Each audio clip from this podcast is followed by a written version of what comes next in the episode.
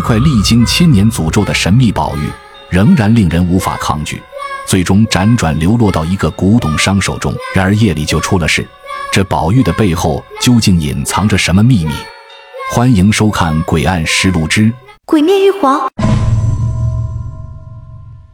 这天，胡不凡正在特九组的办公室里写报告。这对于一贯神经大条的胡不凡来说，简直是不可能完成的任务。可就在这时，桌子上放着的手机突然响了起来。原来，刑警组的小刘给胡不凡发来了微信。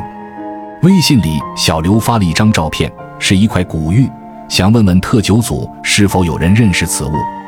当胡不凡将照片给秦头和风队一看，却都愣住了。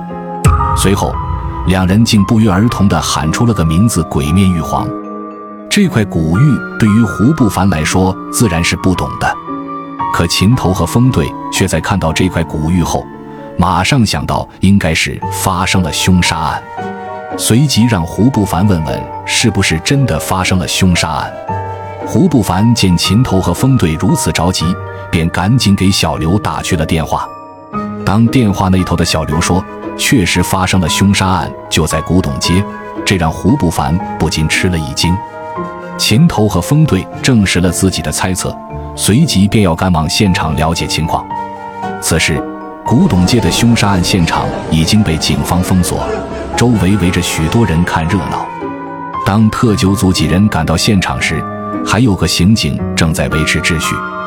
刑警小黄见特九组几人来了，带着三人就进了凶杀案的现场，并简单描述了情况。几人来到现场。现场是一家很普通的古董店，屋里并没有太多的打斗痕迹，估计是熟人作案。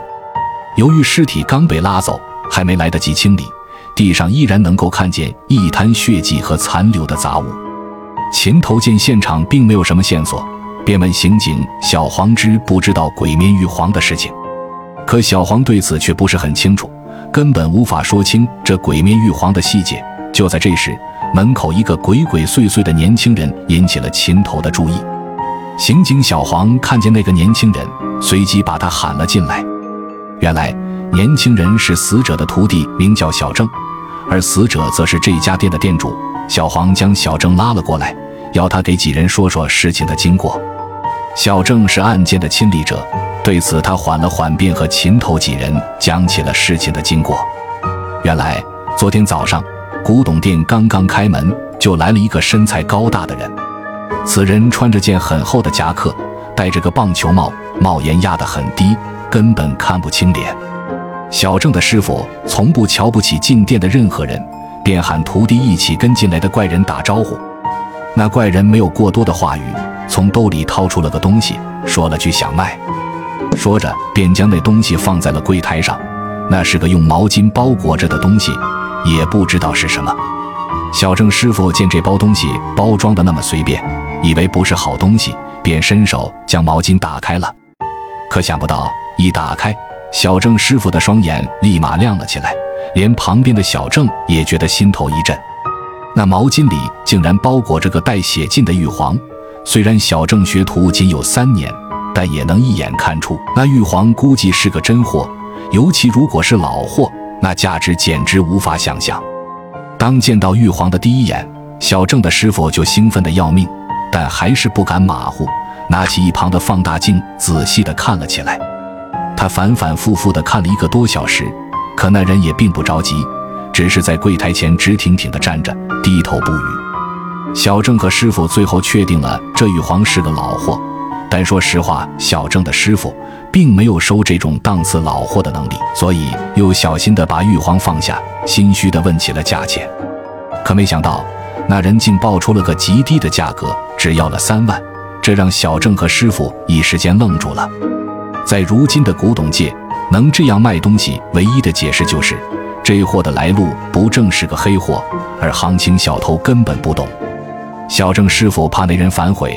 随即从柜台拿了三万的现金递给了他，而那人拿钱后也并不啰嗦，将钱揣在兜里，转身迅速的离开了。可就在他要出门的时候，小郑却隐约看见那人的手在流血，而且脸上也有伤疤。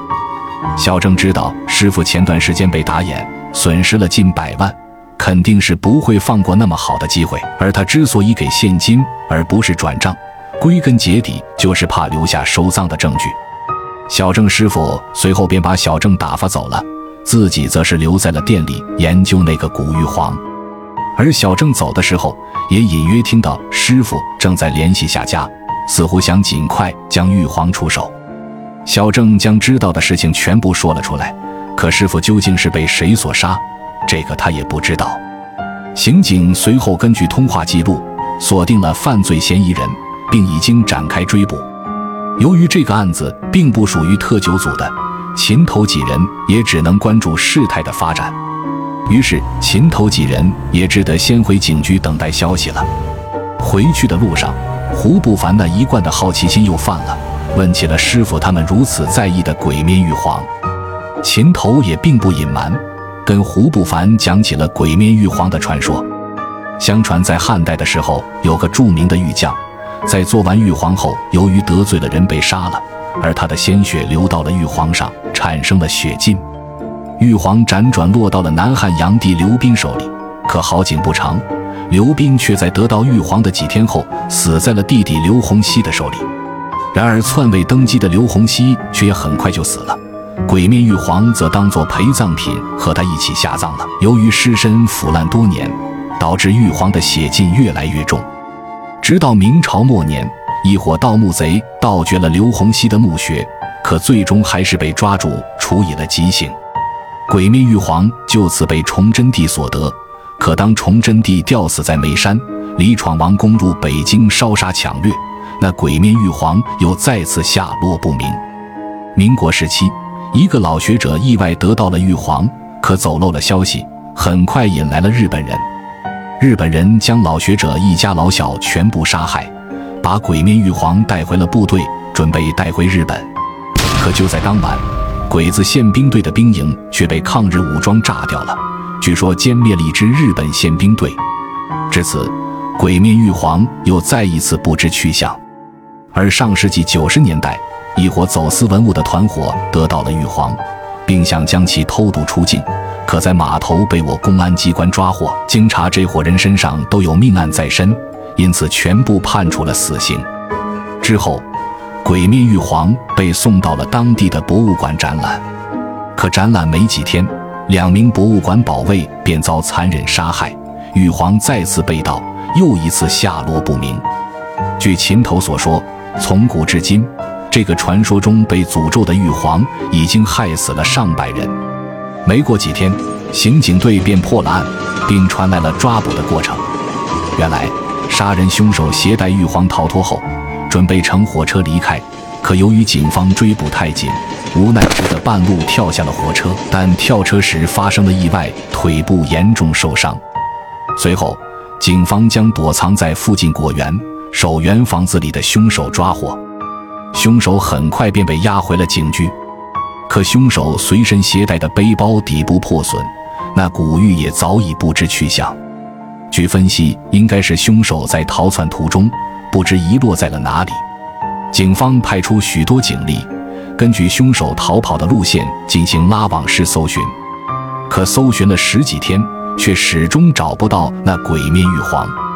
他再次失去了下落，不知去向。也许鬼面玉皇的诅咒并未结束。他正在某处等待着，等待着再次被人捡回去的那天。